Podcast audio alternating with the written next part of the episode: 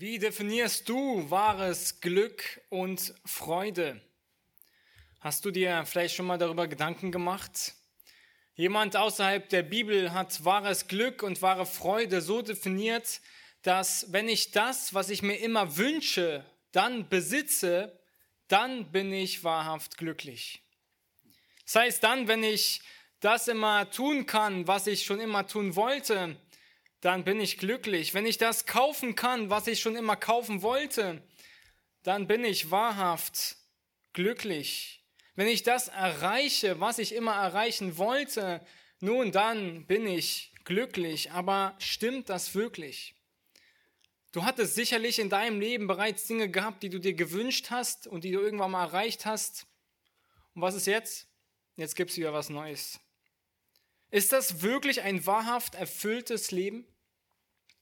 Welche Dinge in deinem Leben besitzt du heute noch nicht, die du gerne besitzen möchtest? Lohnt es sich, sich die Karte unseres Lebens auf die Freuden dieser Welt zu setzen? Ich habe den Text heute überschrieben mit dem Titel Alle Freuden ohne Gott sind sinnlos. Alle Freuden ohne Gott sind sinnlos. Und wir wollen uns heute einen Text in, aus der Bibel anschauen, aus dem Buch Prediger. Und das Buch Prediger, es heißt genau so wie derjenige, der vorne steht. Es befindet sich mittig im Alten Testament nach dem Sprüchen. Ich lade euch mit dazu ein, dieses Buch mit mir zu öffnen. Das Buch Prediger in Kapitel 2. Das Buch Prediger ist berichtet von einem König namens Salomo. Dieser König, er herrschte über Israel und er hatte alle Möglichkeiten und er hatte alle Möglichkeiten wahrgenommen, um herauszufinden, ob es wirklich etwas gibt, wofür es sich lohnt zu leben. Er war mehr als ein Oligarch. Ja, dieses Wort kommt immer wieder vor in unserer heutigen Zeit. Er war reicher, er war berühmter, er war mächtiger. Dieser König Salomo, er hat mit seinem Buch ein besonderes Anliegen und er will herausfinden, gibt es einen Sinn? Gibt es wahre Weisheit in diesem Leben? Gibt es etwas, das es sich lohnt zu leben? Und die wichtigste Frage des Lebens möchte er durch Ausprobieren herausfinden. Und wenn es das gibt, dann was ist es? Wofür lohnt es sich zu leben? Und Salomo, er ist jemand, der durch ein persönliches Experiment diese Dinge herausfinden will. Und das verfasst er uns in seinem Buch Prediger. Im heutigen Text geht es um die Suche nach dem Experiment, im Experiment nach dem Sinn des Lebens in der Freude. Es geht um die Freude. Und seine Methode besteht nicht darin, in irgendwelche Blogartikel zu lesen, nicht irgendwelche wissenschaftliche Werke zu lesen oder irgendeine Umfrage in der Bevölkerung zu machen, sondern er tut etwas ganz Einfaches. Er probiert es einfach aus. Und so wollen wir uns heute drei Punkte anschauen. Der Wunsch der, nach der Freude, die Suche nach der Freude und die Bilanz der Freude. Der Wunsch, die Suche und die Bilanz der Freude. Und so lasst uns gemeinsam diesen Text öffnen, Kapitel 2, die Verse 1 bis 11. Prediger, Kapitel 2, die Verse 1 bis 11. Ich dachte in meinem Herzen auf, ich will es mit der Freude versuchen und das Gute genießen. Aber siehe, auch das ist nichtig. Vom Lachen sprach ich, es ist töricht, und von der Freude, was bringt sie? Ich nahm mir in meinem Herzen vor, mein Leib mit Wein zu verwöhnen, doch so, dass mein Herz in Weisheit die Leitung behielte und mich an die Torheit zu halten, bis ich sehe, was für die Menschenkindern gut zu tun sei in ihren gezählten Lebenstagen unter dem Himmel. Und ich führte große Unternehmungen durch, ich baute mir Häuser, pflanzte mir Weinberge, ich schuf mir Gärten und Parkanlagen und pflanzte darin Fruchtbäume jeder Art. Ich legte mir Wasserteiche an, um daraus den sprossenden Baumwald zu trinken. Ich kaufte Knechte und Mägde und hatte auch Gesinde, das in meinem eigenen Haus geboren war. So hatte ich auch größere Rinder und Schafherden als alle, die vor mir in Jerusalem gewesen waren. Ich sammelte mir auch Silber und Gold, Schätze der Könige und Länder. Ich verschaffte mir Sänger und Sängerinnen und was zur Wollust der Menschensöhne dient, Frauen über Frauen. Und ich wurde größer und reicher als alle, die vor mir in Jerusalem gewesen waren. Auch blieb meine Weisheit bei mir. Und ich versagte meinen Augen nichts von allem, was sie begehrten, und ich hielt mein Herz von keiner Freude zurück. Denn mein Herz schöpfte Freude aus all meiner Mühe, und das war mein Teil von aller meiner Mühe. Als ich mich aber umsah nach all meinen Werken, die meine Hände gebracht, gemacht hatten, und nach der Mühe, die ich mir gegeben hatte, um sie zu vollbringen, siehe, da war alles nichtig. Und ein Haschen nach Wind und nichts Bleibendes unter der Sonne. Salomo, er beginnt im Vers 1 und er sagt, er hat einen Wunsch nach Freude. Er macht sich auf, um das nächste Experiment durchzuführen. Er sagt hier, ich dachte in meinem Herzen auf, ich will es mit der Freude probieren. Ich will es mit der Freude versuchen und das Gute genießen. Also er entschied sich, er traf eine Entscheidung. Ich will wissen, was die Welt mir zu bieten hat, kann man sagen. Was ist gut in der Kürze meines Lebens? Wofür lohnt es sich, die Zeit zu investieren? Und wo ein Wunsch ist, da ist auch ein Weg. Und wo eine Entscheidung ist, da ist bereits ein Prozess im Gange. Und Salomo, er geht auf die Suche nach Glück in diesem Leben. Und er verlässt nun sein Studierzimmer, seine Bibliothek, wo er es vergeblich gesucht hatte in Kapitel 1. Und er begibt sich in den Park, er begibt sich in den Garten, er begibt sich von der Gesellschaft der Regierungsbeamten zu hin zu den Bauarbeitern, zu den Gärtnern, zu den einfachen Menschen seines Hofes, um herauszufinden, ist es etwas, wofür es sich lohnt zu leben? Gibt es darin wahre Befriedigung? Und er muss an dieser Tür klopfen. Er muss dieses Experiment durchführen, weil die meisten Menschen dieses Lebens auf dieser Welt glauben, darin ihr den Sinn des Lebens gefunden zu haben. Aber Salomo ergibt uns schon mal ein Vorab-Ergebnis, er gibt uns schon mal ein, ja, ein, ein Resümee in Vers 2. Er sagt, vom Lachen sprach ich, es ist töricht, und von der Freude, was bringt sie mir? Er kann uns schon mal ein Vorab-Ergebnis geben, weil er dieses Experiment durchgeführt hat. Und er möchte dem Zuhörer sagen, egal was gleich kommt, es ist nichtig. Hör zu. Freude, was bringt sie mir? Lachen, es ist nichtig, sagt er hier in Vers 2.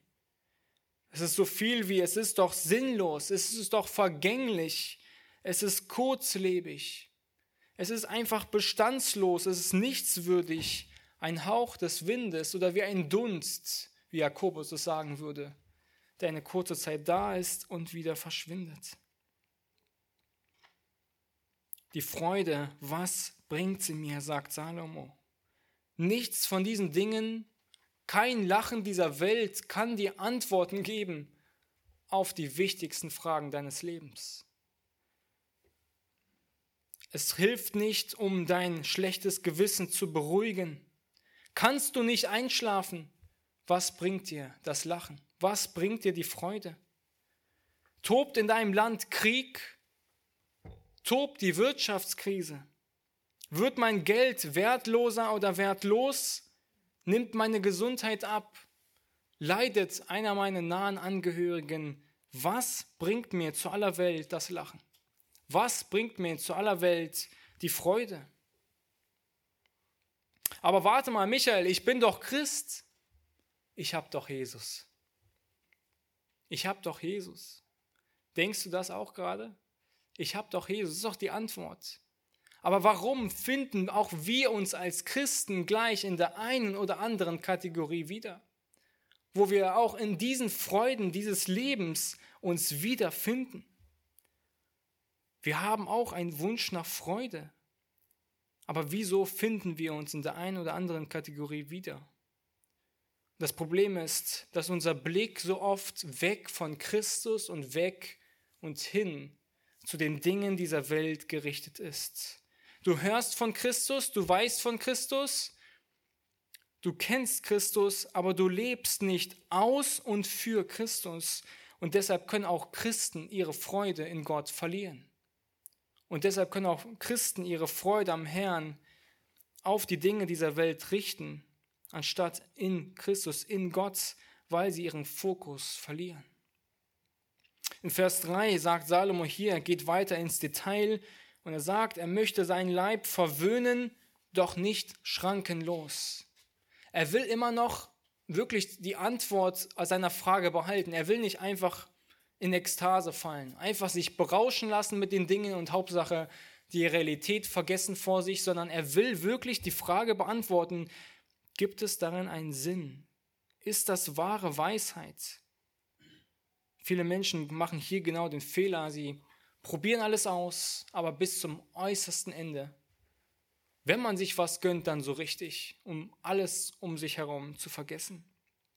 Salomo ging, ging es trotzdem darum, herauszufinden, ist es etwas, wofür sich wirklich lohnt? Macht das Sinn? Er hat immer wieder eine Endabrechnung geführt. Die Frage ist, wie würdest du dein Leben heute Morgen beschreiben? Wie ist dein Lebensbarometer der Freude? Auf welcher Skala befindest du dich heute? Was ist das, was du sagen würdest, Gott, das würde ich gern noch haben? Wenn du mir das gibst, dann geht es mir vollkommen gut. Jeder Mensch, er hat ein gewiss verborgenes Empfinden für das es hier auf dieser Welt keine Befriedigung gibt. Wir haben alle Bedürfnisse, die außerhalb des Bereiches dieser Sinneswahrnehmung ist und die erst befriedigt sein müssen, bevor wir glücklich sein können.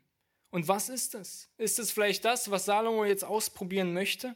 Vielleicht finden wir jetzt gleich ein Ergebnis. Und Salomo, er wird nun ab Vers 4, er wird ganz praktisch. Er beginnt einfach alles auszuprobieren, was ihm in die Hände kommt und was ihm vorher zuvor noch im Kopf gewesen ist. Wir sehen jetzt verschiedene Aktivitäten, verschiedene Sphären des Lebens, in die Salomo nun hineintaucht, um zu sehen, ob es wirklich Freude im Leben gibt. Zweitens, wir sehen die Suche nach Freude in den Versen 4 bis 8. Er sagt in Vers 4, ich führte große Unternehmungen durch. Semikolon. Große Unternehmungen, darunter kann alles Mögliche fallen. Salomo, er sucht nach wirklich etwas im Leben, das ihm Sinn geben kann. Und warum ist das so wichtig? Warum müssen wir darüber sprechen? Nun, weil jeder von uns eine verborgene Hoffnung hat, für die er lebt. Du kannst zwar heute sagen, ja, Christus ist mein Leben, aber im praktischen kann das komplett anders aussehen. Im praktischen Leben ist von Christus überhaupt nicht mal die Rede. Und somit haben wir alle eine Zuversicht, eine Hoffnung, die dich antreibt, morgen für morgen aufzustehen und dein Leben zu führen. Und manchmal sind es offensichtliche Wünsche, aber auch manchmal verborgene. Salomo, er probiert alles aus und er möchte herausfinden, sind das wirklich Dinge, für die er die Karte seines Lebens legen soll?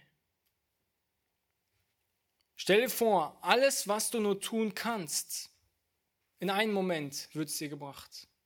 In einem Moment wird es dir realisiert. Kein Wunsch, kein Traum blieb unerfüllt. Er kannte kein Budget, er kannte keine menschlichen Grenzen, es gab keine Schranken, wo er hätte noch etwas hinzufügen können. Und so sagt er Vers 4, okay, nun was kommt als allererstes? Er sagt, er führte große Unternehmungen durch. Weiter sagt er, er baute, er pflanzte. Er baute Häuser, er pflanzte Weinberge. Er startete ein gewaltiges Bauprojekt, Bauprogramm. Und glaubt mir, diese Bauprogramme, sie wurden schnell beendet mit seinen Mitteln. Sie waren auf dem Plan und sie waren auch schon bald in Realität aufgestellt. Wenn schon Bildung, Vergnügen, Wein, Torheit, Lachen keine Erfüllung brächten, dann vielleicht irgendwelche Besitztümer, irgendetwas, das ich mir anschaffen kann. Und er baute Häuser. Nun, mir würde ja ein Haus reichen. aber er hatte gleich mehrere. Okay, nun, was kommt als nächstes? Vers 5. Er schuf Gärten und Parkanlagen. Ich schuf mir Gärten und Parkanlagen und pflanzte daran Fruchtbäume aller Art. Luxuriöse Gärten waren im alten Orient charakteristisch für Könige und Adlige. Und glaubt mir, ich denke nicht, dass sein Garten vergleichbar ist mit den Gärten der Welt hier in Hellersdorf. Es ist weitaus größer, weitaus herrlicher, weitaus exotischer von seiner Bepflanzung. Nichts, das wir vergleichen können. Und all das für ihn privat, nicht für die Öffentlichkeit. Diese konnten, diese Gärten konnten mit erlesenen Pflanzen bepflanzt sein. Es konnte ein Sommerhaus enthalten, von Mauern umgeben sein, um der Privatsphäre willen. Und er sagt hier weiter, er hatte nicht nur Wälder mit Holzbäumen, sondern auch Bäume mit allen Arten von Obstbäumen und Gewächsen. Und tatsächlich, vielleicht stand die Kunst des Gärtnerns der damaligen, in der, unserer heutigen Zeit in nichts nach. Salomo erschuf und schuf, er konnte nichts davon als sehr gut bezeichnen, wie unser Herr und Gott. Okay, nun, was kommt nun als nächstes? Vers 6. Er legte Wasserteiche an, um daraus den sprossenden Baumwald zu trinken. Er legte Wasserteiche an, die den Boden und das Klima des Landes begünstigten. Und heute wäre das vielleicht lobenswerter Klimaschutz. Also er investierte viel Geld in Wasserwerke, in Teiche, in Kanäle und nicht einfach nur ja, zur Belustigung, sondern auch zum gewissen Nutzen, ja, um den Holz, um das Holz zu bewässern, wie es hier steht. Gut, Wasserteiche, was kommt als nächstes? Vers 7. Er kaufte und besaß mehr als alle anderen vor ihm. So sagt er Vers 7, und ich kaufte Knechte und Mägde und hatte auch Gesinde, das in meinem eigenen Haus geboren war. So hatte ich auch größere Rinder und Schafherden als alle, die vor mir in Jerusalem gewesen waren. Und man denkt sich hier, und wenn Prestige und Ansehen der Schlüssel zu einem glücklichen Leben ist, dann hätte Salomo jetzt den Punkt erreicht. Karriere, Ruhm, Anerkennung, Berühmtheit. Er hätte zu unserer heutigen Zeit sicherlich Millionen Follower auf allen möglichen Portalen. Millionen von begeisterten Zuschauern. Er besaß enormen Reichtum an Sklaven, Rindern und Schafen. Heute wären das teure Autos, teure Uhren und Sonnenblumenöl. Er wurde sehr reich und er verarmte doch nichts. Er baute und gärtnete, er zerstreute sich und er vermehrte sich doch. Ist das nicht erstaunlich? Okay, nun, aber was kommt als nächstes? Vers 8. Er sammelte Edelmetalle wie Gold. Okay, Vers 9, was kommt als nächstes? Er nahm Dienstleistungen in Anspruch. Ich wurde größer als alle, die vor mir gewesen sind und sagte hier in, in, in Vers 8, und er verschaffte mir Sänger und Sängerinnen und was zur Wollust der Menschensöhne dient, Frauen über Frauen. Dienstleistungen, Sänger.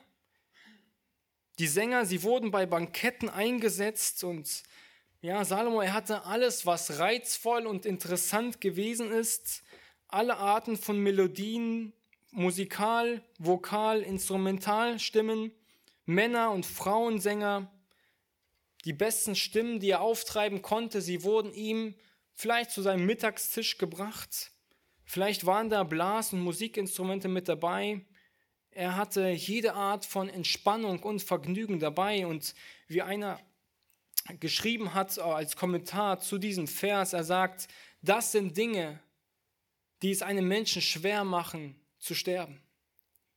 Das sind Dinge, die es einem Menschen schwer machen zu sterben. Wenn man alles besitzt, was soll man diesen Menschen noch hinzufügen? Salomo, er hat die Grenzlosigkeit ausprobiert. Niemand hätte ihm das, das Wasser reichen können. Und die Frage ist, was würdest du noch hinzufügen?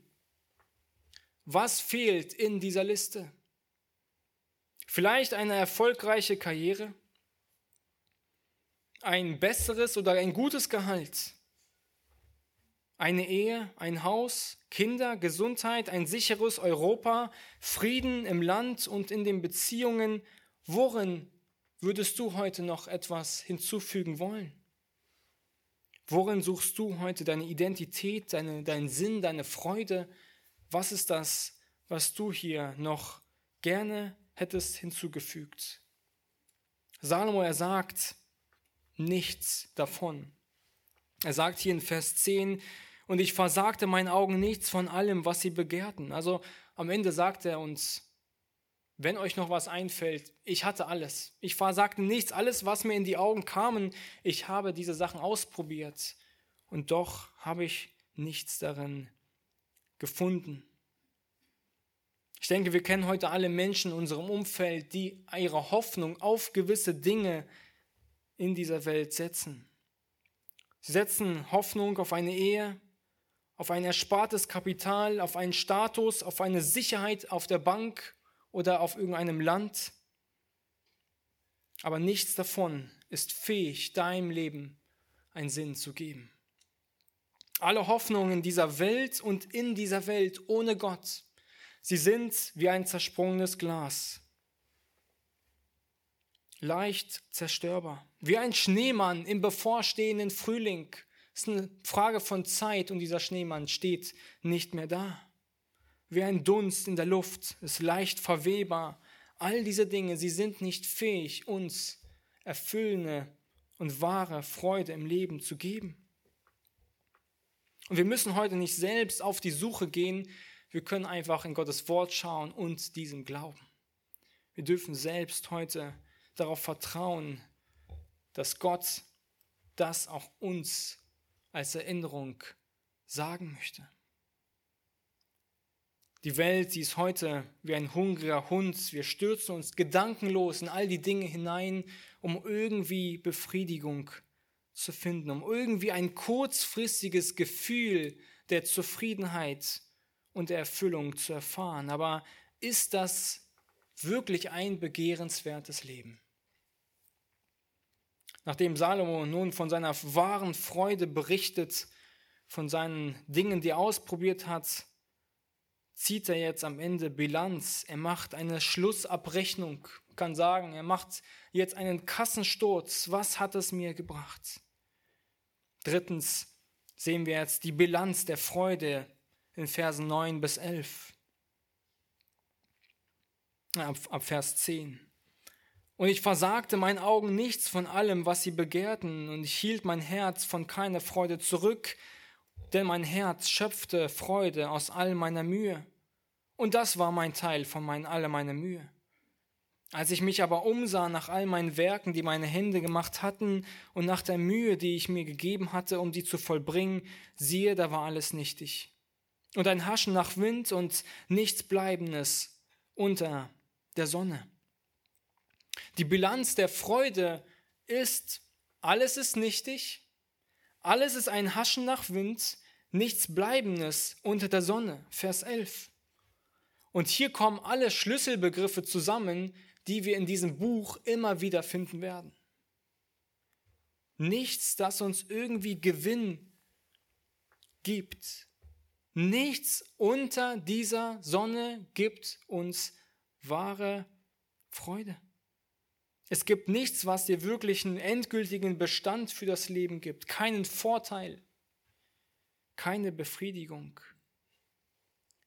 Nichts wurde Salomo vorenthalten, es wurde ihm gebracht.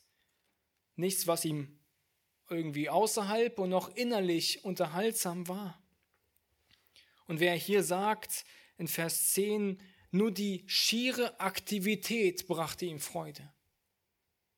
Er schöpfte Freude aus all seiner Mühe und das ist allein schon sein Gewinn. Ja, nur, nur der Moment selbst war für ihn eine Freude, das Vergnügen gewesen. Und mit dem Erreichen des Zieles ist die Freude nun wieder weg. Es ist wie ein Feuerwerk, teuer gekauft, kurz gezündet und schnell wieder vergessen. Der Moment, der ist genossen, aber es ist nichts Bleibendes, was ich in den Händen mitnehmen kann. Seine Bestandsaufnahme ist, dass alles nichtig ist. Von all seiner Energie, die er aufgebracht hatte, all sein Geld, das er investiert hat, wie Luther auch hier kommentiert, er sagt, die ganze Welt, sie ist für, für Salomo wie eine Kruste, die man dem Hund vorwirft. Nichts Bleibendes.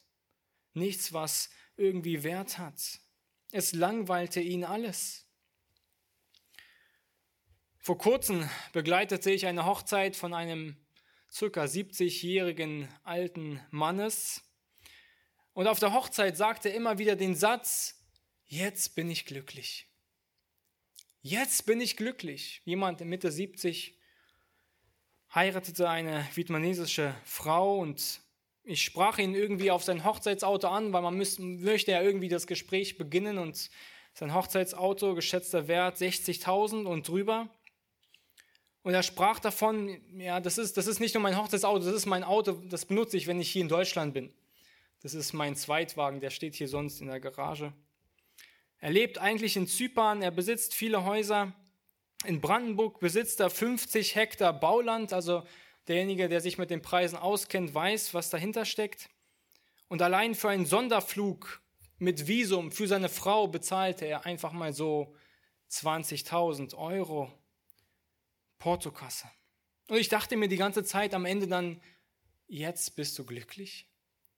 Jetzt bist du glücklich? Ich muss ihm doch sagen, dass das nicht wirklich wahre Freude gibt. Ich muss ihm doch sagen, dass er in diesem Leben kein wahres Glück finden kann. Später durfte ich ihm noch eine Bibel mitgeben, einen Flyer, dürfen beten für solche Menschen, die ihre Freude in den Dingen dieser Welt suchen, aber doch nicht finden. Genau dort befindet sich heute unsere Gesellschaft, in diesem Materialismus, immer darauf aus, das menschliche Herz mit irgendwelchen Dingen zu befriedigen, die uns keine wahre Befriedigung geben können. Und wir denken immer wieder, jetzt bin ich glücklich. Jetzt habe ich wahren Frieden und doch schwindet sie und wir brauchen etwas Neues. Für Salomo war die Arbeit erfreulich, aber er sagt am Ende, das ist nicht das, worum es geht. In den letzten Wochen haben wir immer wieder von Menschen gehört, die aus der Ukraine flüchten. Ja, sie hatten viel und in einem Moment alles weg. 20, 30 Jahre gespart, Häuser gebaut, Familien aufgebaut, Arbeit, Karriere, Geld, alles weg, alles verlassen. Ein Moment und alles ist weg. Und fragt mal diese Menschen, was gibt ihnen wahre Freude, wenn sie im Bunker sitzen? Was gibt ihnen Frieden? Das Lachen? Ihre Freude? Ihre Laptops? Ihre Tablets? Ich hoffe, wir lesen als Gemeinde die Berichte von Svetlana Rabakon, Sie sagt, die einzige Kraftquelle ist der Herr. Das ist mein wahrer Friede. Was gibt uns wahre Freude und Zuversicht? Was gibt unserem Leben einen Sinn? Wofür leben wir heute? Was hältst du heute für wertvoll? Wohin läuft deine Zeit und Energie, dein Geld? Und wirst du eines Tages zurückblicken und sagen, das war alles ein Haschen nach Wind? Ich hoffe nicht, dass wir uns wiedererkennen und sagen, wir sind dem Wind nachgelaufen. Salomo, er musste erkennen, dass alles, was diese Welt uns zu bieten hat, wie ein Tümpel abgestandenen Wassers ist, während Gott uns die Quelle des Lebens anbietet. Und er will, dass wir erkennen, dass wir wahre Freude und Zufriedenheit nur in ihm finden, nur in Gott. Nur über der Sonne können wir wahren Sinn in unserem Leben finden. In Kapitel 3, Vers 19, im Prediger, Kapitel 3, Vers 19, sagt Salomo, dass der Mensch nicht besser ist als der Tier in einem Aspekt. Er sagt in Kapitel 3, Vers 19, Denn das Geschick der Menschenkinder und das Geschick des Viehs ist ein und dasselbe. Die einen sterben so gut wie die anderen, und sie haben alle denselben Odem, und der Mensch hat dem Vieh nichts voraus, denn es ist alles nichtig. In der Tatsache des Todes ist der Mensch dem Tier nichts voraus. Alle haben das gleiche Ende. Und die Frage ist da nun, was heißt das? Ja, dann, es ist alles nichtig. Selbst mein Leben ist ja dann nichtig. Ich sterbe ja sowieso. Sollen wir essen und trinken und denn morgen sind wir tot? Gewiss nicht. Das Herz des Menschen, es ist unersättlich, sofern es nicht mit Gott gefüllt ist. Sofern Gott nicht in diesem Herzen Wohnung nimmt und wir an Jesus Christus, Gott glauben und unser Leben nun gemeinsam als Ziel zu ihm hin leben. Wir müssen mehr über das Kommende sprechen als über das Gegenwärtige. Und ich will euch mit einladen, zum Ende dieses Buches zu blättern in Kapitel 11. Da kommt nämlich Salomo zum Ende seines Kapitels zu einem Fazit, worum es am Ende geht. Er probiert in diesem Buch sehr viele Dinge aus. Er macht sehr viele Untersuchungen. Und in den letzten zwei Kapiteln kommt er so langsam zum Ende und gibt uns einen Ratschlag, er gibt uns ein Endfazit. Und Kapitel 11, Vers 9 haben wir so eine Art von Ratschlag schon mal an die Jugendlichen, an die jungen Menschen, aber auch an jeden einzelnen von uns. Kapitel 11, Vers 9 sagt er, Freue dich nur in deiner Jugend, junger Mann, und lass dein Herz fröhlich sein in den Tagen deines Jugendalters Wandle in den Wegen deines Herzens und nach dem, was deine Augen sehen. Doch du sollst dabei wissen, dass dir Gott über dies alles ein Urteil sprechen wird. Und Vers 10, entferne den Unmut aus deinem Herzen und halte das Übel von deinem Leib fern, denn Jugend und dunkles Haar sind nichtig. Salomo sagt zum Ende seines Buches nicht, dass du alles verabscheuen sollst, dass du das Formular ausfüllen sollst, um ins Kloster zu kommen, sondern du darfst all die Dinge genießen, aber vergesse Gott nicht dabei. Der Glaube an Gott und das Leben für Gott ist dasjenige, wofür es sich lohnt zu leben. Das muss dein Leben bestimmen. Und am Ende kommt es darauf an, dass, dein, dass Gott dein Leben auf den Prüfstand stellen wird. Gott wird ein Urteil darüber äh, sprechen. Du darfst die Dinge dieses Lebens genießen, aber im Lichte der bevorstehenden Ewigkeit. Und wenn du genau so dein Leben führst, weil du weißt, dein Leben wird irgendwann mal auf dem Gericht Gottes oder auf dem Preisgericht Gottes standhalten müssen, wird es dich davor bewahren, deine Zeit in falschen Dingen zu verwenden. Dein Leben in gewisse Dinge zu investieren, die am Ende vergeudete Zeit waren. Und weiter in Kapitel 12, Vers 13 fasst er das gesamte Buch zusammen. Kapitel 12, Vers 13.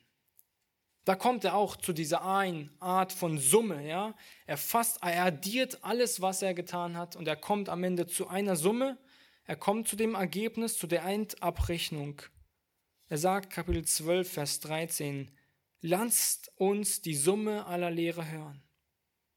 Fürchte Gott und halte seine Gebote. Denn das macht den ganzen Menschen aus. Denn Gott wird jedes Werk vor ein Gericht bringen, samt allem Verborgenen, es sei gut oder böse. Er sagt mit anderen Worten, du kannst das Leben nutzen, du kannst die Dinge dieser Welt nutzen, aber fürchte Gott. Sei ihm gehorsam. Habe Respekt vor dem Schöpfer dieses Universums. Er wiederholt auch hier in Vers 14, Gottes Gericht kommt. Glaube an ihn.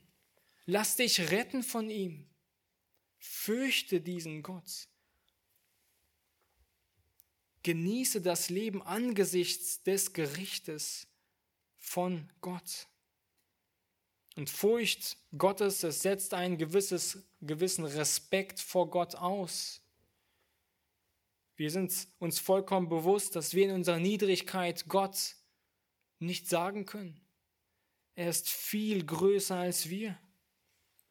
Furcht Gottes, es entspringt einer Liebe gegenüber Gott. Es ist keine Furcht in der Hinsicht, wie es Menschen haben, die Gott nicht kennen, sondern es ist eine Ehrfurcht, eine Liebe, eine Beziehung gegenüber Gott. In diesem Lichte müssen wir unser Leben heute sehen. Fürchte Gott und halte seine Gebote. Es kommt am Ende nicht auf den Anfang deines Lebens an, nicht auf die Mitte, sondern auf das Ende. Wie wirst du dort bestehen können? Wie, welche Endabrechnung wirst du Gott präsentieren? Jesus, er sagte uns in Matthäus 16, Vers 24,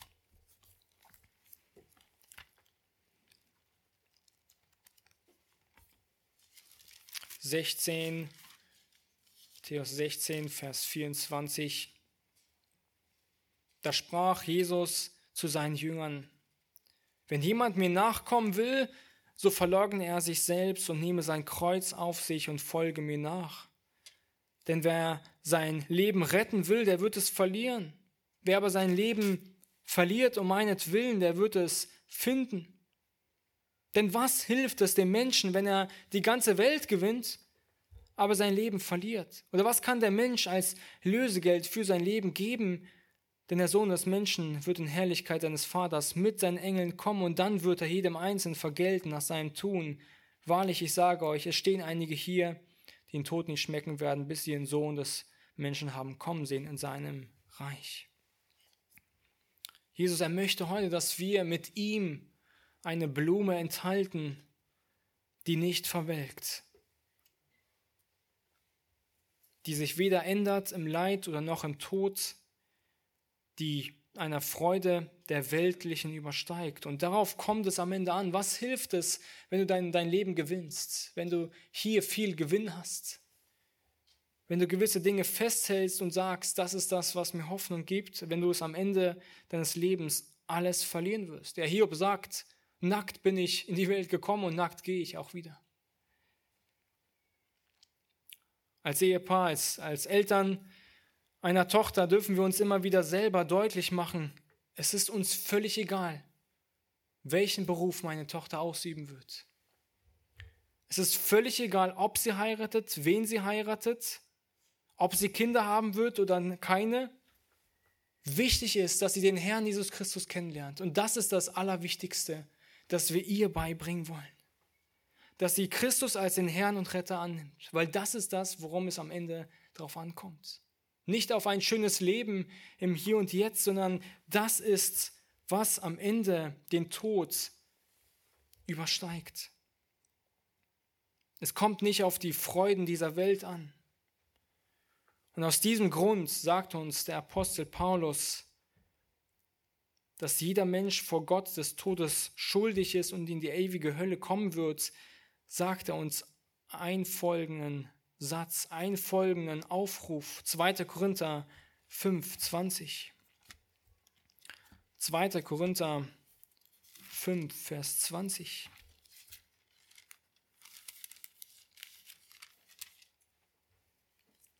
So sind wir nun Botschafter für Christus, und zwar so, dass Gott selbst durch uns ermahnt. So beten wir nun stellvertretend für Christus. Lasst euch versöhnen mit Gott. Lasst euch versöhnen mit Gott. In dem Lied, das wir gleich singen wo, möchten, heißt das Lied, Gott wurde arm für uns. Gott wurde arm für uns und in dieser Strophe steht, Reichtum, Ehre, Karriere, Einfluss, Macht und Geld, all das suchen wir und sind doch einsam in der Welt. Wir sind nie zufrieden, nein, wir wollen immer mehr und doch bleiben unsere Herzen leer. Gott wurde arm für uns, damit wir durch seine Armut reich werden. Gott ließ uns nicht laufen, kommt und hört den Freudenton. Als die Zeit erfüllt war, sandte Gott uns seinen Sohn. Er verließ den Himmel, wurde Menschen genau wie wir. Seine Armut öffnet uns die Tür. Gott wurde arm für uns. Die Bilanz der weltlichen Freude, sie ist Vergänglichkeit. Aber Gottes Armut in dieser Welt, Gottes Entschluss auf diese Welt zu kommen, ist unser Reichtum heute. Und wie jemand mal sagte, wenn wir zusammen als Gemeinde zusammenkommen, dann gibt es niemanden, der arm ist. Wenn alle Gott kennen, wenn du heute Christus kennst, dann bist du reich in ihm. All diese Dinge in dieser Welt, die sind nicht sündig oder falsch, sie können aber sündig und falsch werden, wenn wir unsere Lebenserfüllung darin finden. Was bedeutet es für mich, der ich heute Christ bin? Woran kann ich messen, ob ich heute mein Leben in den falschen Dingen führe? Ich möchte noch zuletzt uns einige Prüfsteine mitgeben, um uns zu prüfen, worin liegt unsere Freude, worin liegt unsere Hoffnung heute? Und worum es geht am Ende ist, dass wir uns immer wieder an das Evangelium Christi erinnern. Wie bewahre ich mich also heute davor, die guten Dinge von Gott, die er uns zum Genuss darreicht, nicht zu verwerfen, aber gleichzeitig auch nicht sich an diesen guten Dingen des Lebens zu, äh, zu ergötzen und Gott dabei zu vergessen? Nun, einige Grundsteine, die dir dauerhafte Freude geben können, einige Prüfsteine, die deine Freude auf die Probe stellen. Nun, wenn du heute an deine Freuden in dieser Welt denkst. Materialismus, dein Hobby, all die Dinge, die du so hast, sind diese Dinge etwas, das dich näher zu Gott führen oder Dinge, die dich weiter von Gott wegführen? Kannst du diese Dinge mit dankbaren Herzen annehmen oder bist du nicht mehr dankbar dafür? Oder ist es etwas, wo du sagst, es ist schon eine Selbstverständlichkeit für mich geworden? Was macht dich heute zum Beispiel traurig?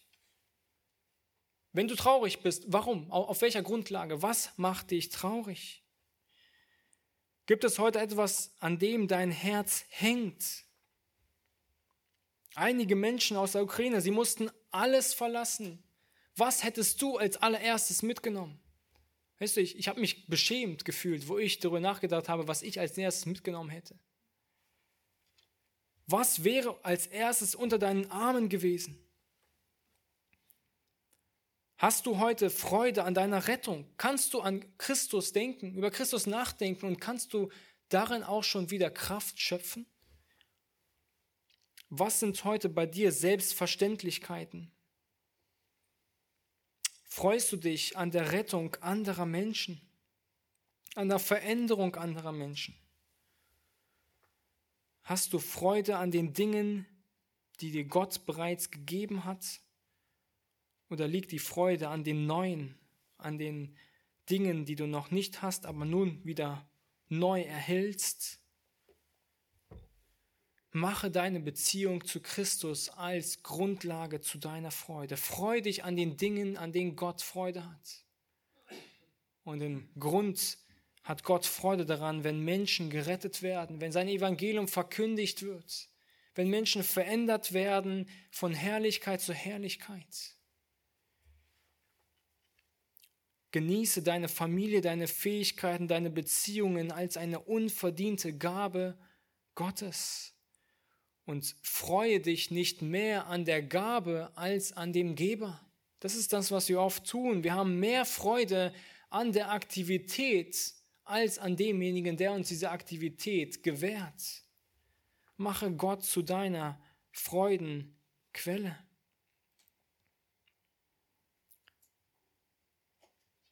Denke an den Geber, fürchte Gott. Ich will dich heute dazu mit einladen, dass wir uns erfreuen an der großen Gabe Gottes in unserem Leben. Versuchst du heute dein leeres Herz mit Dingen der, dieser Welt zu füllen, statt mit Gott? Versuchst du deine Sorgen zu unterdrücken mit Ablenkungen dieser Welt oder suchst du die Zuflucht beim Herrn? Wir durften heute aus dem Text lernen, dass alle Freuden sinnlos sind. Ohne Gott sind alle Freuden sinnlos. Sie sind nichts was Bleibendes. nichts, was uns eine Daseinsüberzeugung gibt. Selbst wenn einige Leute heute in diesem Leben Zufriedenheit haben und sagen, ich bin glücklich, wo wird das enden? Wo wird das, wo wird diese kurzzeitige Reise enden? Unter welcher Schlussabrechnung? Die Frage ist, worin haben wir unsere Freude heute? Ich will euch mit einladen, mit mir aufzustehen und Gott zu danken und zu Gott zu beten. Auch euch will ich die Möglichkeit geben und ich schließe dann ab. Großer Gott, wir danken dir für deine unaussprechliche Gabe, Christus. Danke dir, dass wir dich kennen dürfen, dass wir uns dir nahen dürfen und dass auch Vergebung heute noch da ist. Jedem Einzelnen, Herr, der dich anruft, der seine Knie vor dir beugt und der erkennt, dass er ja vor dir schuldig ist, dass du derjenige bist, der ja Sünde nicht einfach nur hinwegsehen kann, sondern sie richten muss und doch Christus kam, um diese Schuld auf sich zu nehmen. Danke dir, Herr, dass wir diesen Christus haben dürfen, dass wir an ihn glauben dürfen und dass uns das alles ist und alles, Herr, verblasst um uns herum, wenn wir darüber nachdenken, was wir in dir haben und durch dich haben und wohin wir heute gehen. Mögest du uns helfen, dich immer wieder groß zu sehen in unserem Leben, Herr, diese Botschaft weiterzugeben all den Menschen in unserem Umkreis. Es gibt keine Freude, es gibt keinen wahren Frieden, es sei denn mit der Versöhnung mit dir, Herr. Schenk du uns Gnade, Mut, darüber in unserem eigenen Leben zu leben und das auch weiteren weiterzutragen. Danke dir, dass du uns hilfst, dass du bei uns bist und dass du unsere Freudenquell bist. In Jesu Namen. Amen.